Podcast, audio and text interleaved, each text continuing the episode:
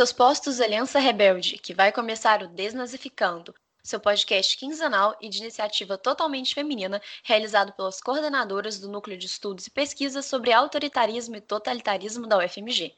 Nesse espaço, iremos falar sobre pesquisa, educação, nazismo, século XX e o que mais ner na telha.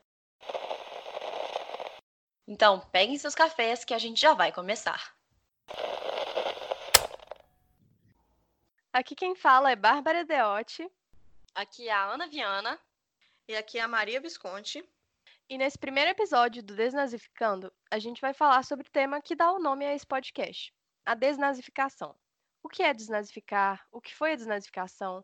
Se ela foi eficiente, se cumpriu seu propósito, como foi que ela aconteceu, quais os objetivos do, dos aliados no pós-Segunda Guerra Mundial ao tentar desnazificar uma Europa destruída.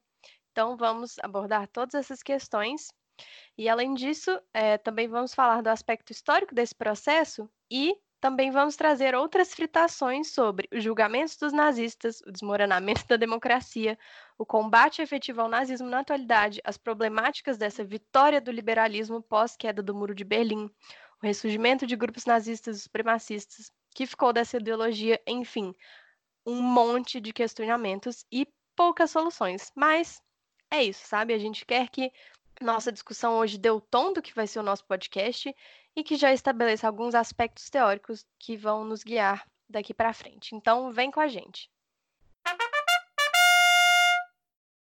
Bom, gente, para começo de conversa, a gente tem que falar aqui, né, o que, que foi esse processo de desnazificação, como que ele aconteceu historicamente, é, o que aconteceu efetivamente, quais que são as problemáticas envolvendo esse rolê todo, né? Então, assim, a gente vai trazer muitos dados aqui hoje e a gente vai colocar na, na descrição do episódio lá no nosso site, então vocês podem conferir, mas a maioria do que a gente está usando aqui é do livro do nosso queridinho Ian Kershaw. Ele tem um livro que chama De Volta do Inferno, que é sobre a Europa de 1914 até 1900 1951, eu acho, se eu não me engano. Então, é mais ou menos por aí que a gente vai, vai se pontuar.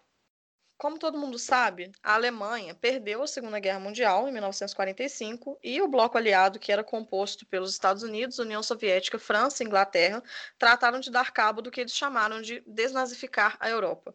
Então a gente tem aí no, no nosso imaginário popular e no simbolismo, né, as imagens das destruições das suásticas, né, dos prédios que eram usados durante o Terceiro Reich sendo destruídos e tal. Tudo isso ficou na memória, memória coletiva como um grande símbolo do fim do nazismo e da vitória da democracia. E a gente vai ver aqui hoje que, infelizmente, não foi bem assim e que é preciso olhar com uma certa desconfiança quando a gente vê essa romantização da desnazificação e principalmente quando essa romantização da desnazificação retoma as discussões na atualidade. Então, o nome do episódio é uma interrogação, não é por acaso, né, amores? Porque aqui a gente está para causar, né? Então, é isso. Bom, é importante a gente mencionar que essa Europa, que seria desnazificada, estava totalmente destruída após a Segunda Guerra Mundial, tanto economicamente quanto estruturalmente. Né? A devastação da Segunda Guerra foi muito maior do que a primeira, e as coisas, de fato, só começaram a melhorar lá para 1949. Então, como a gente sabe, né, uma das políticas da Segunda Guerra Mundial foi a atividade de bombardeios né, nos territórios. Então, os bombardeios que começaram a partir de 1942 realmente deixaram cidades literalmente às cinzas, como foi o caso de Dresden e de Colônia na Alemanha. Assim, cidades ficaram totalmente destruídas. As ferrovias das estradas foram destruídas. Em muitos locais não tinha nem energia nem água. Havia mais de 50 milhões de pessoas desabrigadas em todo o território europeu. A produção agrícola tinha caído pela metade. É, a, a, população sofria com problemas de desnutrição e de saúde generalizados, também influenciado pela escassez de acesso a remédios e de alimentos. É, existia uma quantidade absurda de prisioneiros de guerra que precisavam ser libertados e realocados mais de um milhão de pessoas morreram somente na União Soviética. Então, assim, as perdas humanas foram pelo menos quatro vezes maiores do que na Primeira Guerra Mundial. Ou seja, a Europa, que precisaria se reerguer após 1945, precisaria fazer isso não só no nível ideológico e moral, mas também e principalmente no nível estrutural e econômico. E a gente vai ver como que isso teve uma influência muito grande nesse processo de desnazificação. Dito isso, veio a necessidade desse acerto de contas com os recentes vilões da modernidade, a saber, os nazistas e os fascistas. Então, isso foi feito em grande parte partindo do princípio de um revanchismo, de uma ideia de vingança, uma coisa bem catártica mesmo. Assim. É, a vingança era um sentimento maior do que a alegria pela libertação pelo fim da, da guerra. E essa vingança era, por vezes, incentivada pela autoridade pública responsável, e essa autoridade pública, que era quase inexistente nesse primeiro momento pós-guerra, não tinha nenhuma condição de evitar determinados confrontos, mesmo se ela quisesse, e ela não queria. É, os governos municipais, na maioria das vezes, sequer existiam, mas quando existiam, eles incentivavam esse tipo de comportamento. Então, prisioneiros de campo de concentração ex-prisioneiros, né, sobretudo, eram incentivados a se vingar dos seus algozes. Centenas de desalojados ou de ex-prisioneiros de guerra que haviam sido escravizados saqueavam lojas e surravam e matavam civis alemães. Isso era um comportamento comum. Então, esse tipo de situação aconteceu tanto na Europa Oriental quanto na Europa Ocidental, com um destaque de mais de 12 mil assassinatos na Itália, sobretudo de fascistas todos sabemos né, o fim que teve Mussolini. Né? A gente tem essa imagem do Mussolini pendurado, todo mundo sabe. Então, é, foi bem por aí esse processo de vingança. Né? Na França, foram mortos cerca de 9 mil ex-adeptos do regime autoritário de Vichy, mulheres entendidas como colaboradoras por se deitarem com o inimigo, entre aspas, sofriam, principalmente na Europa Ocidental, com a fúria e com a represália de comunidades inteiras. Então, elas passaram a, se, a ser vistas como párias sociais e eram humilhadas em público. Na França, Itália, Holanda e Dinamarca, essas mulheres tinham seus cabelos cortados, eram obrigadas a se despir e tinham excrementos passados em seus corpos. 20 mil mulheres foram submetidas a essa degradação na França, só para a gente ter uma ideia em questão de números, é, de como que isso é uma coisa bem complicada.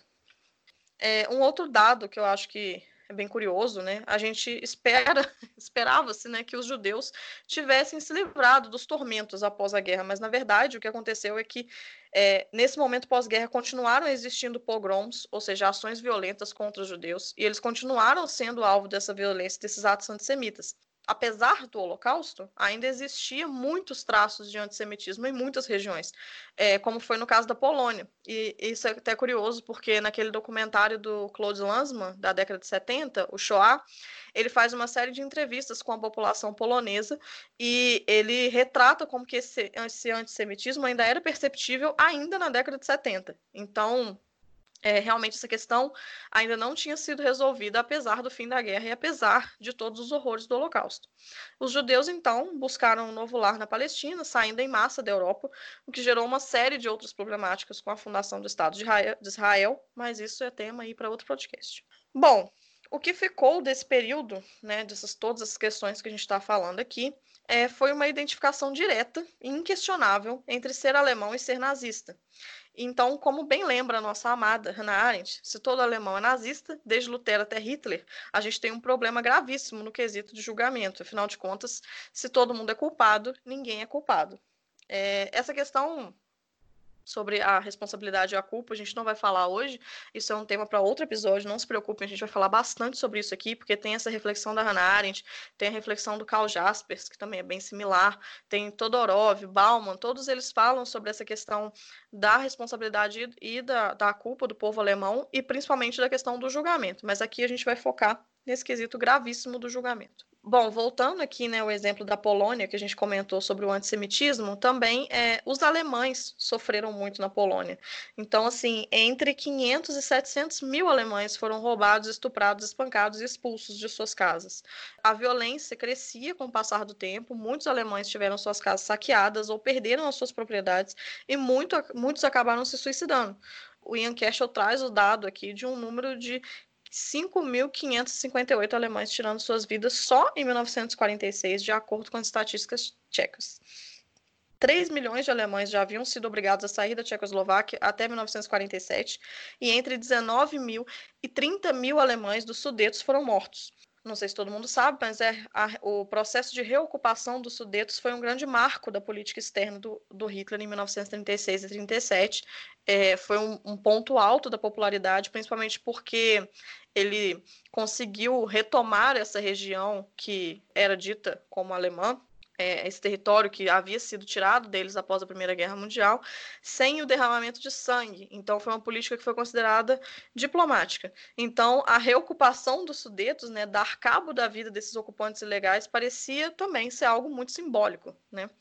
É, é, claro que todos esses números que a gente está falando aqui podem ser muito maiores, principalmente se a gente levar em consideração as doenças que estavam circulando naquele momento, a desnutrição e também as intempéries que estavam submetidos todas as pessoas que eram expulsas de suas localidades, né?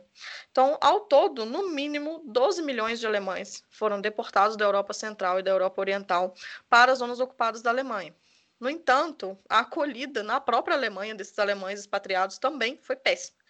Então, assim, mesmo se a gente for otimista, pelo menos meio milhão de alemães perderam sua vida, suas vidas de uma forma ou de outra durante essas expulsões, né, desse processo de, de reorganização, e pelo menos um milhão e meio a gente não sabe o que aconteceu. Então, assim, muitos também foram levados para campos de prisioneiros soviéticos, não saíram com vida de lá. É, muitas pessoas a gente realmente não tem registro do que aconteceu depois. Então, assim, os números são realmente bem alarmantes. Após essa primeira onda de ódio, né, os canais estatais começaram a tentar controlar um pouco esses clamores por justiça. Então, em locais onde havia algum nível de confiança na capacidade dos governos recém-formados, essa reforma aconteceu de maneira mais rápida. Então, teve o expurgo dos antigos colaboradores do serviço público, a prisão, o julgamento e a punição desses inimigos, e logo a situação tendeu-se a se tranquilizar com mais facilidade como haviam muitos membros da resistência nesses novos governos, né, isso conferiu uma legitimidade, uma confiança nesse processo da, por parte da população. Né? Então, a população, nesse momento, já estava cansada, né, e querendo muito a volta de uma certa normalidade. Então, ela tenta, a população, de maneira geral, tentava contribuir, né, com essas autoridades quando elas tentavam fazer esse trabalho. É, porém, onde não tinha essa confiança nos novos governos, esse processo demorou muito mais, né? E a violência também tardou muito de ser controlada, como foi o caso em grande parte da Europa meridional e oriental. Nesses locais, esses novos governos utilizaram desse momento também para angariar apoio popular e para fazer com que as pessoas acreditassem que eles agiriam com eficiência contra criminosos de guerra e colaboradores. Então aqui a gente já percebe uma noção política muito importante desse processo de tentativa de apaziguamento, né? Bom, e pensando nessa questão desses, desses governos recém-formados, né, essa tentativa de controlar esses clamores por justiça, uma das alternativas era realmente o julgamento e a punição dos inimigos, né, julgamento e punição dos colaboracionistas. Então, o problema nisso é que mesmo que muitas pessoas fossem de fato presas e levadas a julgamento, boa parte seguia sendo acusada de delitos leves, ou foram soltas com rapidez, ou receberam anistia dentro de pouco tempo. Então, no final das contas, a gente teve poucas sentenças de morte ou de prisão mais longa. Então, assim, é, esse processo de julgamento das pessoas, principalmente das pessoas que estavam no funcionarismo público, foi uma questão muito complexa, é, porque servidores públicos e policiais que estavam diretamente ligados nos episódios de trabalhos forçados, na deportação e aprisionamento dos judeus, nas represálias com a resistência, em sua maioria, se safaram com muita facilidade. Um caso muito curioso é o da Áustria, um local que tinha 14% da sua população, ou seja, meio milhão de pessoas, como membros ativos do Partido Nazista e possuía um acervo enorme de nazistas e de criminosos austríacos, mas que conseguiu se apresentar como apenas uma vítima da ocupação alemã no final da Segunda Guerra Mundial.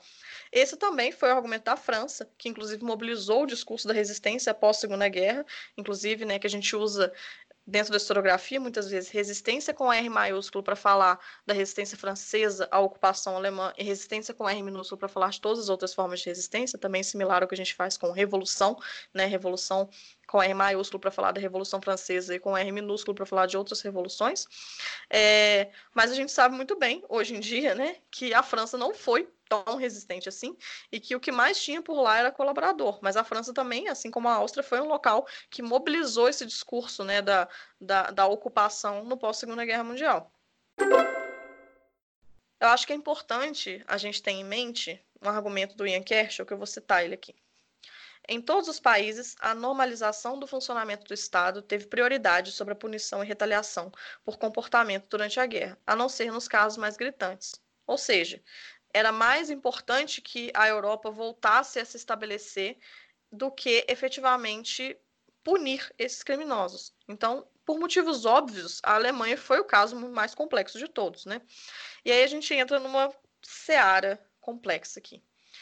É, após a Conferência de Potsdam, que ocorreu entre 17 de julho e 2 de agosto de 1945, ficou decidido entre os presidentes desse bloco da, aliado, né? O Truman dos Estados Unidos, o Churchill da Inglaterra e o Stalin da União Soviética, que não eram presidentes, né? mas enfim, os governantes, né? Principais dos países. É, nessa conferência de Potsdam ficou decidido os passos da ocupação aliada na Alemanha.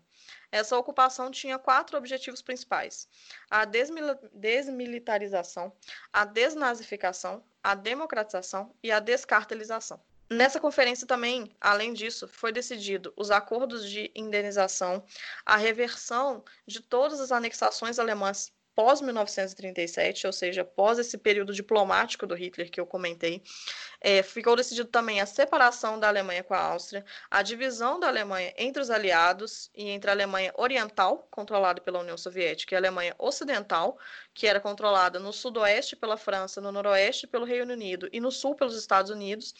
É, um dos outros marcos da Conferência de Potsdam foi a decisão de expurgar os nazistas da Alemanha e julgá-los. Para que a Alemanha pudesse desempenhar qualquer papel positivo na Europa após a Segunda Guerra, o que era uma coisa muito importante nesse momento, ela precisaria se reconstruir como uma democracia e efetivamente julgar esses criminosos. E aqui é hora de falar do meu tema de pesquisa de doutorado, o famoso julgamento de Nuremberg, um mar de lixo de Chernobyl, que nós vamos começar a falar aqui neste momento.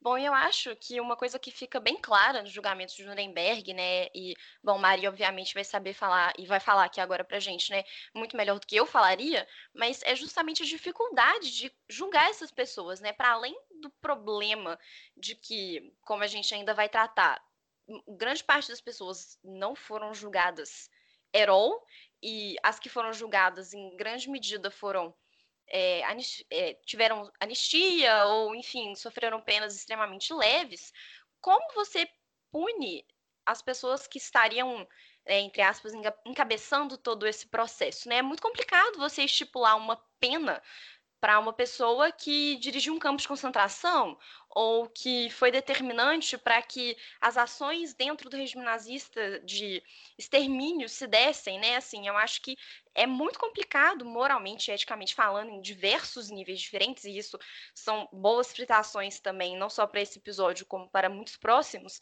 é de que maneira você consegue fazer isso de uma forma justa porque, como Maria provavelmente vai abordar, os julgamentos de Nuremberg não deram lá muito certo. E não só no sentido de não penalizar as pessoas, mas também no sentido de como você faz isso de uma maneira justa. Existe maneira justa de você julgar esses nazistas, de você julgar estes perpetradores? De que maneira você, enquanto, né, uma pessoa que não esteve dentro de todo esse processo consegue estabelecer os parâmetros entre aspas, adequados para esse tipo de julgamento, né? Eu acho que são questões muito complicadas e que a gente realmente não tem resposta para elas ainda, né? Eu acho que é, fica aí como mais reflexão mesmo, né? E eu acho que é algo que fica bem claro nos julgamentos de Nuremberg, né? Porque a gente vai ter ali quatro crimes em questão, que são categorias que foram criadas especificamente para esse julgamento, mas que são mobilizadas de uma maneira que, não sei, eu acho que a gente talvez não tenha né, as melhores condições aí para estar tá dizendo se foram, de, foram feitas de maneiras adequadas ou não. Sim, e aí entra a questão também de que é, como que você coloca uma punição adequada para o crime, né? Porque pensando no sentido jurídico mesmo da coisa, né? Tipo assim, uma pessoa que foi responsável por é, deportar e, e levar ao extermínio milhares de pessoas, você simplesmente tipo, qual que é a punição máxima para isso, né? Que a gente tem na nossa, na nossa sociedade atualmente, inclusive, né? A pena de morte. Mas isso efetivamente é. Tipo assim, esse, é, essa punição é, é compatível com esse crime, né? Assim, será que vai resolver? Será que é suficiente para as vítimas? A gente sabe que não é, né? Inclusive, essa é toda uma questão nesses julgamentos, né? Tipo, como que as vítimas não se sentiam representadas pelas sentenças que estavam sendo dadas, mas assim, efetivamente, qual que era a sentença que seria né, minimamente justa? Não sei se tem como, né? Realmente é uma questão não estou dizendo, obviamente, né, que essas pessoas não deviam ser julgadas, não deviam morrer e tal, mas é só que, assim, realmente foi um marco na nossa história jurídica, inclusive, né? Assim, o povo no, no direito estuda o julgamento de Nuremberg até hoje, porque realmente foi uma coisa muito complexa no sentido legal da coisa. Até porque essa categoria que foi criada, essas quatro categorias, eles foram julgados de quatro categorias, como a Ana falou, né? Crimes de guerra, crimes contra a paz, crimes contra a humanidade e crimes de conspiração. Né? O crime de conspiração tem toda uma problemática envolvendo que foi só os Estados Unidos que queria essa, essa, essa categoria né, de crime de conspiração, mas a gente não vai falar sobre isso hoje, porque a gente vai ter um episódio só para falar do julgamento de Nuremberg. Mas, assim, é, essa categoria crimes contra a humanidade é uma categoria nova, né? Então, tem toda uma problemática de como que você vai julgar pessoas por crimes que, na época que elas estavam cometendo, não eram definidos como crime ainda, né? Enfim, toda uma questão. É, não, justamente, né? E também pensando no sentido jurídico mesmo de uma reparação, é impossível você fazer uma reparação histórica para isso, né? Tal qual escravidão, não existe, né? É impossível, assim. Não tem como a gente mensurar os danos que foram feitos contra uma determinada população, contra determinados grupos de pessoas, né? Então, assim, é realmente uma questão muito complexa, de não só em termos históricos, mas em termos legais mesmo, né? Pensando aí no direito. Mas, bom, a gente já deu uma fritada aqui, então, Maria, por favor, faça as honras de explicar o que aconteceu de fato nos julgamentos de Nuremberg, por que, que a gente está aqui, né, colocando todas essas questões, né, e debatendo, assim, né, algo que a gente vai com certeza debater mais para frente, né, em algum episódio para falar só disso. Mas então, o que, que aconteceu? Bom, gente, julgamento de Nuremberg, né, aconteceu na cidade alemã de Nuremberg entre os anos 45 e 46 e teve por objetivo principal julgar e punir os principais nazistas do Terceiro Reich, ou pelo menos os que estavam vivos e conseguiram ser capturados para serem julgados, o que por si só já é um grande problema, né? Porque afinal de contas fazer um julgamento é, com só quem você conseguiu achar, né? Tipo assim, já é um pouco problemático. É, mas essa foi uma das definições da, da Conferência de Potsdam, como eu já mencionei. Né? Nuremberg, de fato, foi um grande marco na história contemporânea e incorporou né, muitos desses ideais propostos na campanha de desnazificação. Como eu falei, teremos um episódio só sobre isso, mas brevemente o que a gente pode dizer é Dentro dos julgamentos de Nuremberg existiam não só os membros do alto escalão do partido, dentre eles acho que o mais proeminente é o Hermann Göring, mas também tinham outros membros que eram bem abaixo da cadeia de comando, que tinham diferentes graus de inserção na cúpula decisória, mas que parecia que tinham relevância suficiente para serem julgados. É, em Nuremberg foram julgados efetivamente 21 homens. O Martin Bormann foi julgado em absente, e dos quais 11 foram condenados à morte por enforcamento, 3 foram condenados à prisão perpétua, 2 foram condenados a 20 anos de prisão, 1 foi condenado a 15 anos de prisão e 1 foi condenado a 10 anos de prisão e 3 foram considerados inocentes. Desses condenados à prisão, que eu citei, apenas poucos cumpriram a pena toda. Um deles, acho que o mais proeminente que a gente tem para falar, é o Albert Speer, o, o arquiteto do, do Hitler. E conhecido como arquiteto do Hitler, né, mas ele era muito mais coisa dentro, ele era ministro dos armamentos e tudo, que escreveu vários livros depois, enfim. A grande questão é que muitos desses nazistas estavam sendo julgados muito mais pela representatividade da categoria do que necessariamente pelos crimes individuais deles, né? Uma vez que Nuremberg também estava julgando as organizações do Partido Nazista. Então estava sendo julgado é, o gabinete do Reich, a SS, a SA, a SD, as lideranças das Forças Armadas, a Gestapo. Então, assim, muitos estavam ali como um representante da categoria e que não necessariamente eram muito, muito importantes ali dentro do partido, né? Então, assim, a gente tem, por exemplo, o caso de um nazista que era trabalhava no Ministério da Propaganda, o Hans Fritz, que foi julgado porque, na verdade, o Joseph Goebbels tinha se matado. Então, não tinha ninguém para ser julgado é, pensando na categoria propaganda. Então, pegaram o Julius Streicher, que era o mais, o caso mais dramático, né? Porque era um antissemita muito. escrevia para o jornal Der Strummer e tudo, era um antissemita muito fanático mesmo, assim, então, como representante desse antissemitismo. E aí tinha o Hans Fritzsche, que era estava lá sendo julgado por, pela representatividade dessa questão, né?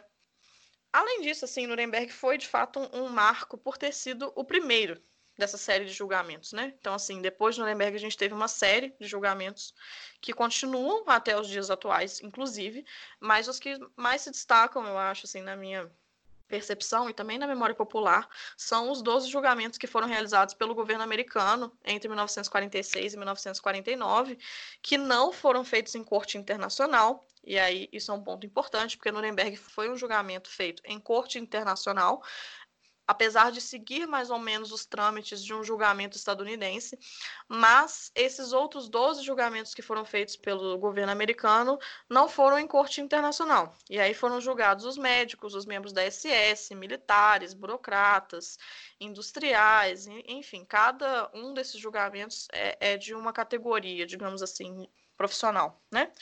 É, a gente teve os julgamentos da SS que foram ocorridos dentro de campos de concentração e de extermínio, né? Então, Auschwitz, por exemplo, teve uma série de julgamentos, né? Treblinka teve mais de um também, se eu não me engano. E, é claro, a gente tem os julgamentos de figuras de destaque, como o Adolf Eichmann em Jerusalém, em 1961, o Klaus Barbie, em 1987, o Franz Tangel, em 1970. E nos casos mais recentes, a gente tem o John Demianuk na década de 80, que foi o foco da série documental da Netflix, O Monstro ao Lado, que a gente já indicou nas nossas redes sociais. Se tiverem interesse, é muito legal. É, e o Oscar Groening, que também foi retratado no documentário, também da Netflix, O Contador de Auschwitz, que a gente também já indicou nas nossas redes sociais. Eu só queria também apontar um outro julgamento muito importante, que foi é, o julgamento de Frankfurt em 1963, que foi muito importante porque foi um julgamento de membros de né, funcionários de Auschwitz que aconteceu na Alemanha, feito pelo sistema judicial alemão, né? Então, tipo, também foi um marco muito importante para essa questão. E, inclusive, a gente já, já fez uma indicação de literatura sobre os julgamentos de Frankfurt. É, confiram lá no nosso Instagram também. É o do, do A Intérprete, né? Sim, é, pois é, é, ainda tem essa questão, né? Tipo assim, tem julgamentos que são feitos em vários países, né? Uhum. Na Alemanha teve uma série de julgamentos aí, tipo, nos, nos campos de concentração e de extermínio são outros países, né? Então, assim, é, porque os campos de extermínio não eram no território alemão. Então, assim, acho que, se eu não me engano, o Klaus Barbie, que eu mencionei, foi julgado na França. Então, assim, teve julgamento em tudo quanto é lugar, né? Então também entra toda uma questão jurídica da coisa, né? de como que esses países estão levando esses julgamentos a partir dos seus sistemas jurídicos, né? Sim, isso pode influenciar muito é, o resultado de julgamento, né? É, quantas pessoas vão ser condenadas, aqui elas vão ser condenadas, né, etc. Então essas questões são realmente muito complexas. Sim, e a grande questão é que, assim, levar essa galera, né, esses grandes figurões do nazismo a julgamento nem era o maior dos problemas, assim, né? É, os aliados demoraram a chegar num acordo sobre como levar esse julgamento adiante, porque para o Churchill ele queria que os nazistas fossem fuzilados assim que eles fossem detidos, o Stalin preferia que eles fossem julgados antes da execução, mas que eles fossem executados, e os Estados Unidos queriam um processo legal, formalizado, onde existiria uma pretensão, e aqui é bem importante falar pretensão, de inocente até que se prove o culpado. Então, assim, estrategicamente também já foi meio que decidido é, que alguns casos seriam considerados inocentes para dar uma pretensão de um julgamento efetivamente justo. Né? Então a visão estadunidense realmente venceu essa disputa narrativa, mas tanto na época como hoje em dia, o julgamento de Nuremberg ainda é alvo de muitos questionamentos. Então, assim, para muita gente parece uma justiça dos vencedores, né? Porque afinal de contas a Alemanha tinha perdido a guerra, estava sendo julgada pelos vencedores da guerra, e ainda é preciso levar em consideração que apenas a Alemanha estava sendo julgada pela essa nova categoria que eu comentei de crimes contra a humanidade. Então, assim, Hiroshima e Nagasaki nunca foram considerados crimes contra a humanidade. A gente não pode ser ingênuo de não ver a relação disso é, e do silenciamento e o papel dos Estados Unidos na guerra e na reconstrução da Europa, né? Então, assim, essa nova categoria de crime contra a humanidade, entre aspas, realmente é uma categoria nova que não existia quando esses crimes estavam sendo cometidos e que estava sendo mobilizada para um discurso específico. E esse foi um grande ponto, inclusive, na narrativa dos advogados de defesa dos nazistas. Né? Afinal de contas, como você vai declarar um indivíduo culpado por algo que não era um crime no momento que ele estava cometendo esse crime? Lógico que a gente não vai entrar aqui nessa fritação, porque nós vamos ter um episódio só para falar de culpa, como eu já falei, mas acho que é bom vocês terem isso em mente, né? É lógico que existia o crime no sentido moral da coisa, mas não existia o crime no sentido jurídico, e o que estava sendo julgado ali naquele momento era o sentido jurídico, teoricamente, né? A gente ainda tem um ponto que eu acho que é muito importante de mencionar aqui, que é a quase completa ausência de julgamento de mulheres que participaram ativamente do regime nazista. Isso vale um episódio também próprio, porque é uma questão muito complexa da gente analisar, já que essas mulheres nazistas e efetivamente perpetradoras, na maioria dos casos, não eram julgadas ou não eram punidas porque não se considerava que a crueldade e a violência fosse algo, entre aspas, feminino. Então, assim, elas conseguiam escapar dessa, desse julgamento e das punições efetivas do julgamento com o argumento de que apenas os homens poderiam ser feito essas atrocidades, né? Então, apesar do nazismo ser de fato um regime machista e que não continha mulheres em posição de comando ou de decisão efetiva, era um regime que também abarcava mulheres. E é, algumas dessas mulheres eram sim culpadas e eram sim perpetradoras e que não foram julgadas por conta disso. Ou foram, mas não receberam a devida punição e tudo. Então, isso também é uma coisa muito complexa, né? Então, assim, a gente consegue perceber que até hoje essa situação dos julgamentos nazistas ainda não foi completamente resolvida e que sequer a maioria deles foi julgada, afinal de contas, né? E trazendo também alguns dados, né, inclusive do contador de Auschwitz, que é o documentário que a Maria mencionou, para ilustrar toda essa questão, é, em 1945 havia cerca de 800 mil membros na SS. E os alemães, de 1947 até agora, investigaram mais de 100 mil dessas pessoas. Entre elas, 6.200 foram julgadas, das quais 124 foram condenadas por assassinatos. Ou seja, nós temos 124 prisões perpétuas entre mais de 6 mil pessoas julgadas. E pensando também como 6 mil pessoas é muito pouco perto do universo de 800 mil membros que essa organização tinha. Né? Então, assim, para além de todas as questões éticas e morais e filosóficas, enfim, é, relacionadas às determinações legais que envolviam esses julgamentos, a gente tem, como a Maria falou, uma impunidade absurda com relação às pessoas que participaram dessas organizações, desses crimes. Então, assim, até os dias de hoje, a gente tem realmente um número muito pequeno dessas pessoas que respondeu minimamente ao que foi cometido né, durante esses anos da Segunda Guerra. Pois é, e aí a gente entra numa questão muito complicada, que é é, a, Ana falou, né, dos, dos, membros da SS, né, que é uma organização do Partido Nazista é, que é considerada a pior organização, a que mais matou e tudo mais. Mas a gente precisa pensar como que esse julgamento poderia ser feito em relação à própria população alemã. Né? Afinal de contas, como que a gente vai julgar os que colaboraram, os que apoiaram, os que participaram de alguma forma, mas que não trabalharam efetivamente nessas organizações de extermínio, como é o caso da SS? Então, assim, mais de 8 milhões de alemães, ou seja, 10% da população, havia sido membro do Partido Nazista e mais outras dezenas de milhões havia se filiado a outras organizações do partido. Então, assim, como julgar essas pessoas? É, como o Jan Kershaw fala, essa tarefa se mostrou não só hercúlea, como impraticável. Né? Então, não seria possível desnazificar a sociedade alemã nos moldes que se estava sendo proposto nesse pós-Segunda Guerra Mundial. Ainda que os estadunidenses estivessem, de fato, mais investidos nesse trabalho, não existia sequer contingente de pessoas disponíveis para dar cabo desses milhões de questionários sobre o envolvimento com as organizações nazistas durante o Terceiro Reich que os alemães foram obrigados a preencher. Se a gente for pensar apenas na zona de ocupação estadunidense, 1,6 milhões de questionários foram processados, enquanto 3,5 milhões de nazistas conhecidos ainda guardavam classificação. Lembrando que os Estados Unidos tinham a pretensão de sair da Alemanha em 1937. Ou seja, como dar cabo disso? Né? Teve uma demissão em massa de funcionários do serviço público, das indústrias, da produção de alimentos, das estradas, dos correios. Porém, após essa demissão em massa, os aliados passaram a perceber que reconstruir a Alemanha era mais urgente do que levar ao julgamento de todas as pessoas dessas categorias de emprego, assim. Então, ocupar o país e colocar franceses, ingleses, estadunidenses nessas posições anteriormente ocupadas por alemães era uma tarefa muito cara e as necessidades práticas passaram a ser mais importantes. Então, assim, dos três quartos de professores alemães na zona francesa que foram demitidos, quando as escolas reabriram em setembro de 45, todos foram recontratados. Então, assim, o que fizemos, né? Centenas de cientistas nazistas foram levados para os Estados Unidos e para a União Soviética para trabalhar no programa espacial, o que mostra como que essa ideologia poderia ser vista, né? Poderia ser alvo de uma vista grossa em um momento político oportuno, como aquele da Guerra Fria. É bem complicado pensar sobre isso, então, assim, os aliados, em determinado momento, passaram a responsabilidade da desnazificação e dos consequentes julgamentos para os alemães, é, o que levou tudo a uma grande farsa. Né?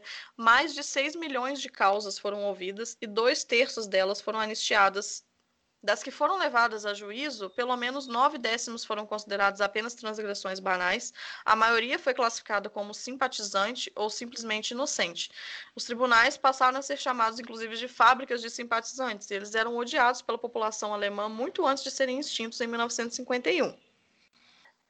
É, então, né, para continuar essa reflexão que a Maria já trouxe, eu queria é, usar uns dados do Richard Evans. Ele fala que em 45 tinham 6,5 milhões de membros registrados no Partido Nazista, né? Então, assim, pensando que se todas essas pessoas fossem demitidas ou impedidas de ter cargos de responsabilidade, a reconstrução teria sido logisticamente impossível, né? Além de ter que considerar a questão de como você vai processar todas essas pessoas, sabe? Como, né? Eles até assim, né? Não que deu muito certo a tentativa de levar isso ao tribunal, como a Maria acabou de falar, mas também é uma dificuldade logística muito grande de, de ter que realmente categorizar o que cada pessoa fez e como é que você vai né, decidir se isso, se essa pessoa é simpatizante ou se ela realmente era um nazista convicto, o que, que ela fez, o que, que ela não fez. E, e assim, né, é um processo, ia ser um processo enorme. Pensa só, são 6,5 milhões de pessoas, né? E além disso, voltando a essa questão da reconstrução, o que aconteceu foi que a solução encontrada foi o silêncio e a anistia, sabe? Então, assim, a, a, preferência foi dada à reconstrução e à necessidade de ter médicos, juízes, advogados, cientistas, pessoas né, que já tinham é, formação qualificada para fazer essas certas profissões, ou até de pessoas para trabalhar mesmo, porque muita gente tinha morrido na guerra. Então, assim, a prioridade foi a reconstrução econômica e estrutural do país.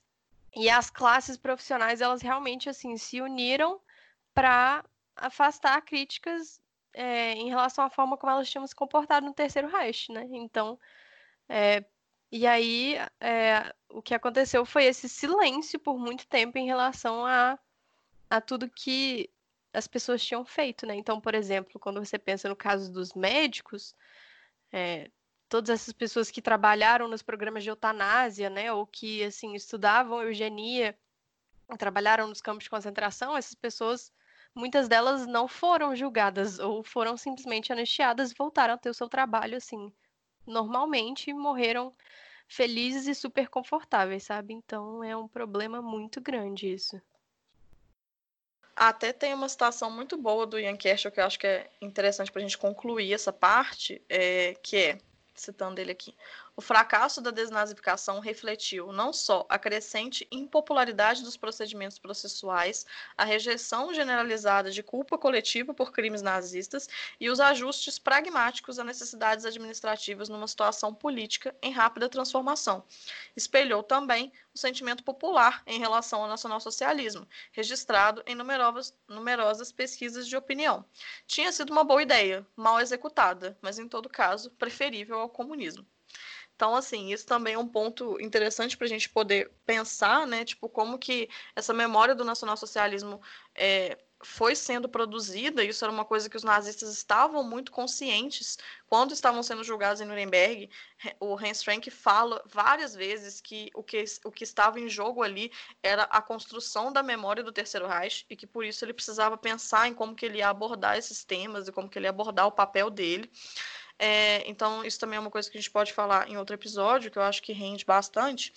Mas, assim, o desejo de vingança e esse revanchismo, né, como a gente já falou, foi apagado muito rápido pelos esforços de longo prazo de reconstrução social e política, é, como a Bárbara falou. Né? Então, essa, o Ian Kersh, inclusive, fala, né? essa justiça natural, né? quase que, que animalesca, precisava subordinar-se à política.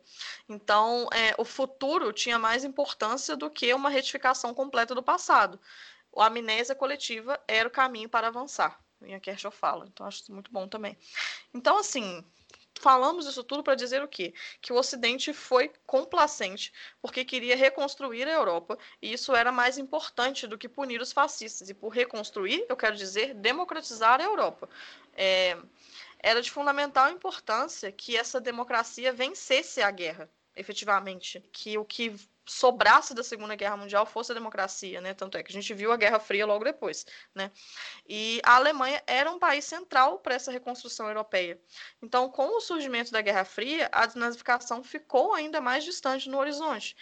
Então, é uma reflexão que eu fiz ao longo da minha pesquisa é que a Primeira Guerra Mundial acabou com um tratado, que foi o Tratado de Versalhes, que basicamente foi a causa de todos os males, de acordo com os nazistas, né, onde a Alemanha perdeu o território, teve que pagar a indenização e tudo, é, foi visto como uma grande chacota e uma grande vergonha nacional. Então, a Primeira Guerra Mundial acabou com um tratado, mas a Segunda acabou com um julgamento. No entanto, esse julgamento não significou uma mudança na mentalidade ou sequer um apagamento da ideologia nazista. Muito pelo contrário, ela só jogou essa ideologia para baixo do tapete.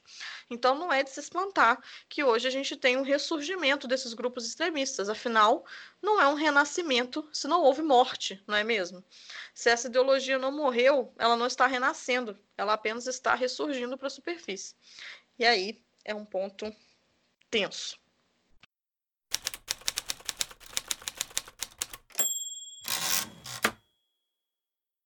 Bom, então acho que é um bom momento aqui para a gente falar um pouco sobre alguns dados em relação a esses grupos neonazistas e supremacistas que vêm ganhando essa notoriedade nos últimos tempos, partindo, é claro, desse pressuposto que eu já comentei, de que eles não morreram, e que é claro que quando a gente tem governos e discursos que tocam em pontos dessas ideologias, é mais do que esperado que esses grupos antes escondidos reapareçam. Afinal de contas, né, meus amigos, se o presidente acha e incentiva, inclusive, que matar um grupo de pessoas é algo aceitável, justificável e tudo mais, por que se esconder, não é mesmo? A violência, quando é permitida e incentivada pela maior autoridade do país, nos surpreende, mas não deveria. Quando começaram a aparecer suásticas nos Estados Unidos após a eleição do Trump e no Brasil após a eleição do Bolsonaro, não foi porque esses grupos simplesmente surgiram naquele momento e se aproveitaram daquela situação. Eles sempre existiram, mas naquele momento eles se sentiram legitimados. Eles sentiram que as suas vozes seriam ouvidas, que os seus atos seriam permitidos e que finalmente os seus desejos seriam atendidos. E nos discursos desses governantes, dessas autoridades, elas dão o tom do que pode ser feito e do que é incentivado, o famoso dog whistle, que foi uma coisa muito recorrente na época da eleição do Trump. Então não dá para dizer que a gente não avisou, não é mesmo? Pois bem, minhas queridas e queridos ouvintes, de acordo com a Southern Poverty Law Center, que é uma organização não governamental que monitora movimentos radicais divididos em categorias como supremacia branca, de ódio, neonazistas, neoconfederados, skinheads, separatistas negros, antimuçulmanos e milícias antigovernamentais, existem atualmente quase mil grupos extremistas em atividade nos Estados Unidos. Então, retomando aí o que a Maria falou, não é de se ficar surpreso. Né? De acordo com a organização, são 917 grupos radicais regionais ou nacionais que estão se movimentando no país. E além de fazer né, esse monitoramento de atuação desses grupos, a SPLC denuncia e combate as ações realizadas por eles. Bom, e segundo a ONG, depois da eleição do Trump para a presidência, né, houve um aumento de 17%, número maldito, na ação né, desses grupos com perfil radical racista ou supremacista. Já que a gente estava falando de nazismo, então, obviamente, nós estávamos falando de uma coisa que começou na Alemanha, mas que não ficou nem um pouco restrita a ela. O número de extremistas de direita ativos no país também aumentou significativamente em 2019, de acordo com um levantamento divulgado pelo jornal Tagesspiegel. Não sei se fala assim, Bárbara, por favor, me corrija se eu estiver errado né, em 2019. Então, assim, o Departamento de Proteção à Constituição da Alemanha, que é uma agência de inteligência doméstica do país, né, diz que existem no mínimo 32.200 pessoas envolvidas com atividades de extrema-direita, e o número cresceu cerca de um terço em comparação com 2018, quando as autoridades contabilizaram cerca de 24.100 envolvidos. Então, a gente tem aí realmente um avanço muito grande nessas atividades. E, é claro, nosso país tropical não ficou de fora. Recentemente, a gente viu as ações do grupo 300 do Brasil, que se auto-intitulou a primeira militância organizada de direita no Brasil, que é algo muito significativo. Né? E as principais pautas defendidas por esse grupo são muito semelhantes àquelas que a gente tem visto nas manifestações antidemocráticas que acontecem principalmente aos domingos, né? no Brasil, principalmente em Brasília né, que são o apoio ao presidente Jair Bolsonaro, o pedido, o pedido de saída dos presidentes da Câmara e do Senado, né, o Rodrigo Maia e o Davi Alcolumbre, e dos ministros do STF, além, é claro, da famigerada intervenção militar, a qual eles chamam de intervenção do povo. Incrível, né? Bom, no dia 31 de maio foi quando eles fizeram a passeata que acabou ficando mais conhecida, né, que foi ali em frente à corte, na Praça dos Três Poderes, com máscaras e tochas, né, inclusive com diversas faixas e tudo mais, né, que foi a passeata dos 300 do Brasil, com uma estética muito parecida com o grupo supremacista branco Ku Klux Klan, que, né, eu acho que dispensa qualquer tipo de apresentação. De acordo com a Denise Queiroz, que é cofundadora desse grupo, ela explicou ali mais ou menos a referência ao filme, né, os 300, que a ideia era justamente pensar na luta, né, mostrar como poucas pessoas podem acabar vencendo muitas pessoas, né? Então ela mostra como o grupo começou lá com só 10 indivíduos, né, que estavam ali participando, mas que ela acreditava realmente que esse grupo poderia crescer e se tornar muito mais importante, né, lutando por esses ideais que eles defendem. E assim, outros grupos nacionalistas e racistas também se inspiraram nesse filme para poder defender as suas ideias e uma estética determinada, como, por exemplo, o movimento identitário, que é um movimento que começou na França e que hoje existe em vários países do continente europeu. Né? Então, eles estão indo ali contra uma certa onda de islamização, né? E defendem que essa imigração está acarretando uma grande perda da identidade nacional. Né? Eles usam aí um conceito que é chamado de etno pluralismo né, na nova direita europeia para dizer que essas sociedades têm que ser culturalmente puras, né, que cada povo tem ali o seu habitat ideal, digamos assim, né, e que quando você aceita imigrantes, você estaria ali realmente colaborando para uma perda de identidade nacional mesmo, né? Então assim, e o movimento identitário, assim como os nossos 300 aqui do Brasil, começou com um número muito baixo de adeptos, e eu acho que até hoje não tem um número muito grande de pessoas que participam, mas eles fazem uma série de assim ações né, espetaculares, digamos, para tentar atrair a atenção da mídia para esses pontos que eles defendem. Né? Então, assim, existem muitas muitos argumentos, existe uma retórica que está sendo mobilizada por esse tipo de grupo, né, que a gente pode pensar aí é, no sacrifício pela nação, na resistência a invasores, né? Essa ideia de que você vai doar sangue e suor pela sua pátria, né? Então, assim, são é, argumentos retóricos que são comumente mobilizados para esse tipo de grupo. E, bom, eu acho que chega no momento que a gente tem que pensar que é muito estratégico para essas pessoas dizerem que elas não são fascistas né? Então, dependendo do contexto, isso pode ser muito positivo, né? Até porque se elas se declaram abertamente fascistas, isso vai legitimar as ações contrárias a esse tipo de movimentação. E eu chamo atenção aqui para um aspecto também que é muito importante que talvez case um pouco com o que a Bárbara vai dizer daqui a pouco, que é pensar no nosso conceito de democracia diante de tudo isso que tem acontecido. Essa ideia que a gente tem de um espaço democrático tem sido esvaziado há bastante tempo e tem sido reivindicado por um grupo que tem uma ideia muito específica do que é ser brasileiro, né, que estaria representado pela ideia de cidadão do bem. Então, na concepção dessas pessoas, né, a democracia é realmente um espaço de poder para um tipo específico de cidadão, que evoca um ideário nacionalista muito determinado e que pode ser sim associado a um programa fascista e é ao que nós temos que justamente estar muito atentos.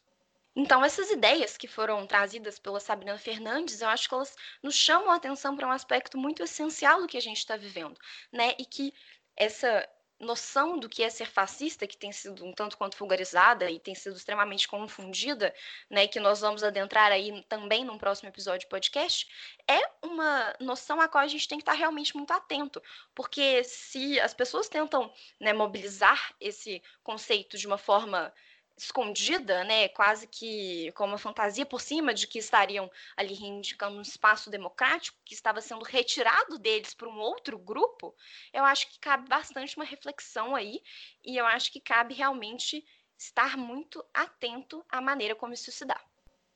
Bom, primeiro, queria dizer que é uma mentira descarada dos 300 falar que eles são o primeiro movimento de militância de direita no Brasil que não são, mas, né, vamos seguir, não vamos entrar nisso hoje.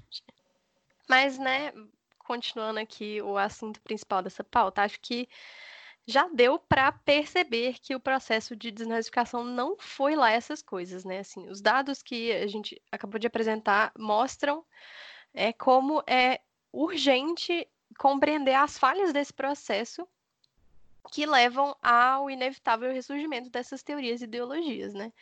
É, a gente acredita que para a desnazificação ser efetiva na atualidade, ela precisa ser diferente do que foi no século XX. E para que isso seja possível, a gente vai ter que inserir a democracia nessa problematização. É, se a gente quer defender a democracia e defender esses valores democráticos, a democracia tem que cumprir o seu papel de julgar e proteger suas próprias bases, né? Então, é, eu reforço muito do que eu já disse no primeiro episódio do podcast, mas de fato, né? Um caminho para o antifascismo é a ação direta e cada um de nós, enquanto indivíduos, temos que contribuir para isso. Mas também é necessário que o Estado seja antifascista, que o Estado julgue e puna os discursos de ódio, que não dê abertura e não deixe impune com base em permissividade coisas como a Sara Winter ou exaltação de torturadores, sabe? E como vocês falaram, né, uma grande questão é que a, por exemplo, a eleição de certas pessoas autoriza certos discursos, a gente tem que prestar atenção para isso e, e, desautorizar esses discursos, né? Então, assim, por exemplo, uma das ações antifascistas que, que é justamente de muita importância é, é justamente retirar a plataforma e, e não dar voz a fascistas, né? Então, assim, por exemplo, se você dar um soco num fascista que está fazendo um discurso em público, isso é importante, porque da próxima vez que ele for falar, ele vai ter que pensar duas vezes se ele não quiser apanhar, sabe? Isso é importante, sim.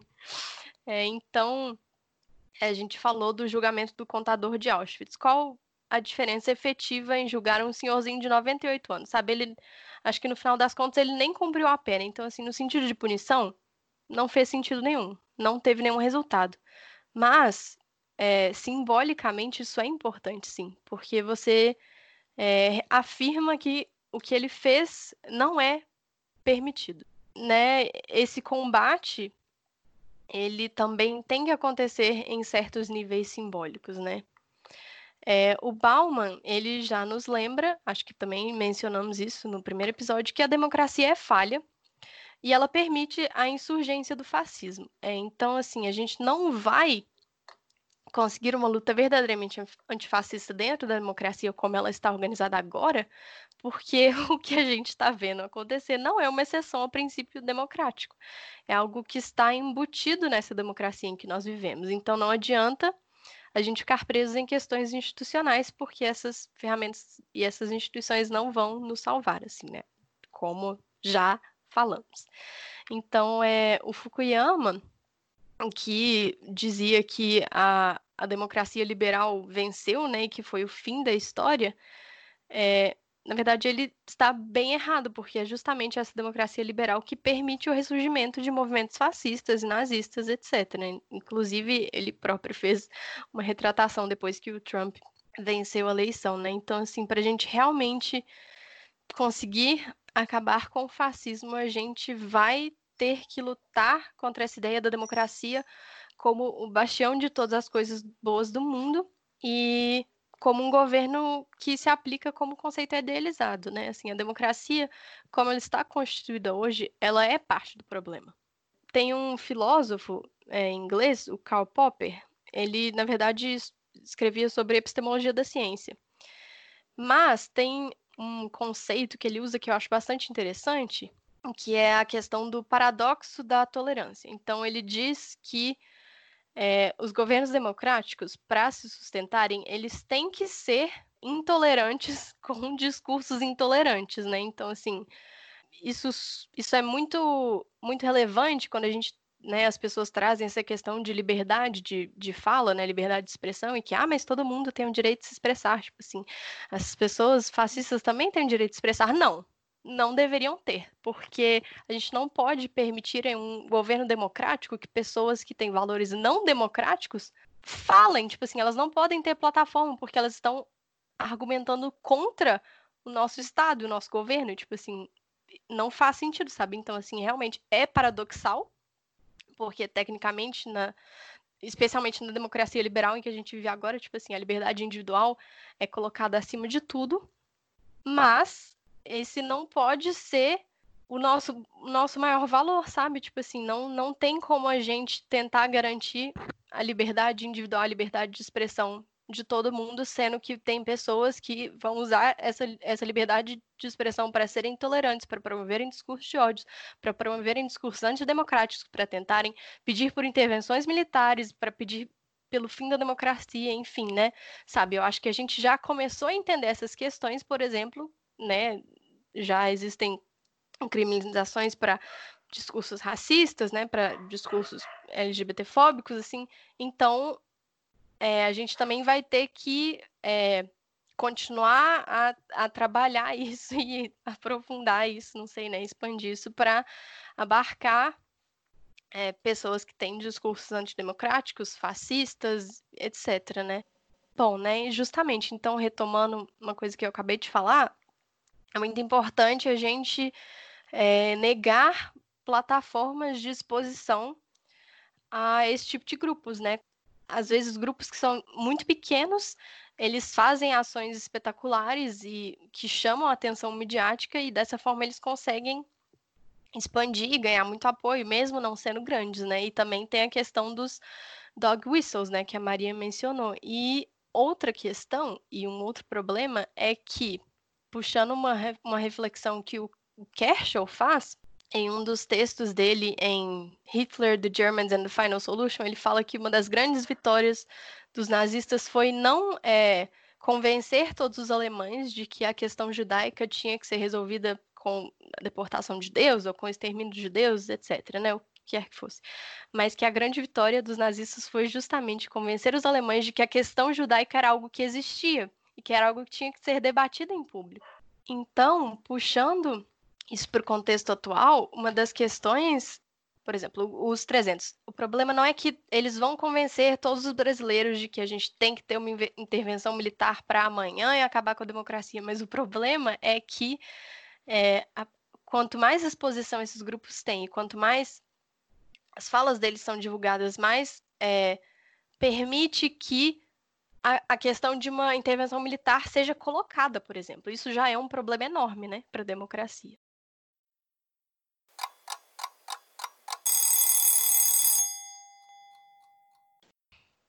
Bom, gente, então depois de a gente ter falado esse um milhão de coisas, ter trazido um milhão de fritações, agora, a guisa de conclusão, eu vou comentar sobre um texto que eu li recentemente, né, um ensaio da professora Fátima Lima da UFRJ, na qual ela fala sobre a pandemia do coronavírus. E por mais distante que esse tema soe do que a gente está trazendo aqui no podcast, ainda que bom, a pandemia seja a nossa realidade todos os dias, ela faz uma reflexão no final do texto que eu acredito que é muito pertinente para a gente, ainda que por outras razões. Fica aí o agradecimento também a Mariana, minha orientadora de mestrado, que me apresentou esse ensaio muito bom você arrasa. Mas, enfim, é, de acordo com a Fátima, né, todas as incertezas que esse momento de pandemia nos trazem com relação ao futuro, é, nos mostram a urgência de refletir sobre o tempo e sobre a temporalidade de algumas questões. Né, ela vai apontar sobre como ela aprendeu com a intelectualidade negra que o tempo é marcado, antes de tudo, pela atemporalidade da violência racial, que, como uma flecha, atravessa a tudo e a todos. Então, o pensar no amanhã evoca uma necessidade muito grande da gente encarar o passado como presente e arrancar do futuro aquilo que já está nele depositado. E o que, que ela está querendo dizer com isso? Bom, se existe ali uma questão que é, nos é posta, né, e que nos atravessa assim como uma flecha e atravessa todo o tempo, a gente tem que encarar a historicidade de todas essas questões, né, que vem do passado e a gente carrega até os dias de hoje, e que, bom, se vem do passado nós carregamos até os dias de hoje, já é praticamente um fato dado para os nossos dias no futuro, né? Então, o que a gente faz diante disso, né? Ela vai retomar a Silvia Kuzikanki, que apresenta um aforismo do povo Aymara que diz o seguinte: Olhando atrás e adiante, podemos caminhar no presente e futuro. Pensando sobre essa perspectiva, o passado se apresenta como aquilo que está diante de nós. Né? Em muitas línguas indígenas, inclusive, ela afirma que o passado é visto como alguma coisa que está à nossa frente, e o futuro, que nos é desconhecido, está atrás, nas nossas costas. Né? Então, ela vai finalizar o texto trazendo essa reflexão sobre como ter o passado à nossa frente como algo que a gente está olhando para ele constantemente, né? Afinal, existem questões do passado que estão né, conosco até dias de hoje, é uma evocação ética e política de ação no mundo e de luta contra aquilo que ainda é ainda está sendo perpetuado, né? E como ela própria coloca, é justamente em busca de arrancar do futuro algo que já está nele depositado como realidade, que a gente deve pensar essas nossas ações. Bom, tudo isso que ela fala vai numa direção muito diferente do que a gente está dizendo aqui, e eu acho que vale a leitura de todo modo, porque tudo que ela traz é extremamente pertinente. Mas a reflexão que ela traz e essa inversão que ela propõe a partir da reflexão do Zaimara é muito importante para todas e todos que pretendem tornar a história uma ferramenta de compreensão de ação no mundo, né? E, bom, assim como nós estamos aqui, né, e acho que é uma proposta que a gente traz para vocês, é justamente encarar os horrores que a história nos põe, né? Suportar o fardo que ela nos traz e olhar, né, retomando uma metáfora que a gente já comentou no primeiro episódio, para as janelas que o passado nos abre, né? Então, o que a gente está pensando aqui é se a desnazificação, que é o nosso grande tema de hoje, tivesse sido eficaz, esse processo histórico, não só do nazismo, mas também dos fascismos, ele não figuraria hoje para nós como um grande peso né, na no nas nossas costas. Né? Então, o nazismo, todos os seus elementos, enfim, eles estão postos para a gente como passado, como presente e também como futuro. Né? Ok que o futuro é desconhecido, mas tudo isso que a gente vê está colocado para a gente como um horizonte de expectativa, né? ou seja, tudo aquilo que a gente traz, assim, né, pensando aí no futuro também como algo que parte do nosso presente, já está dado. E se o nosso compromisso é justamente de arrancar do futuro aquilo que já está depositado nele, é necessário também olhar para o passado e lutar contra ele. Compreender o passado, estudá-lo e resistir a ele quando necessário, justamente para que ele não seja esse fato dado do amanhã. E isso, assim, não foi feito com relação à Alemanha nazista, né? E por mais que a gente não possa realmente fazer tudo por todo mundo, né? Eu acho que isso é muito do que a gente propõe para vocês aqui. É olhar para esse passado porque, consequentemente, a gente vai estar olhando para o nosso futuro também. E quem sabe, né, também conseguir modificá-lo de alguma forma. Bom, gente, é, trouxemos muitas reflexões, a gente acredita que esse é o nosso papel mesmo. A gente, na verdade, entende o nosso papel e a nossa responsabilidade como um núcleo brasileiro de estudo sobre regimes totalitários e a gente compreende que trazer essas discussões fazem parte desse nosso papel e principalmente da nossa contribuição. É, pensar o nazismo com seriedade e com profundidade é realmente a nossa parcela de contribuição para essas questões a gente quer se posicionar enquanto um grupo de estudo sobre nazismo, mas também enquanto estudantes, enquanto mulheres, enquanto produtores de conteúdo, enquanto podcasters agora. Né? O nosso objetivo é realmente de trazer a perspectiva das nossas pesquisas e dos nossos estudos para fazer com que essas reflexões e com que essa informação chegue cada vez a mais pessoas. Né?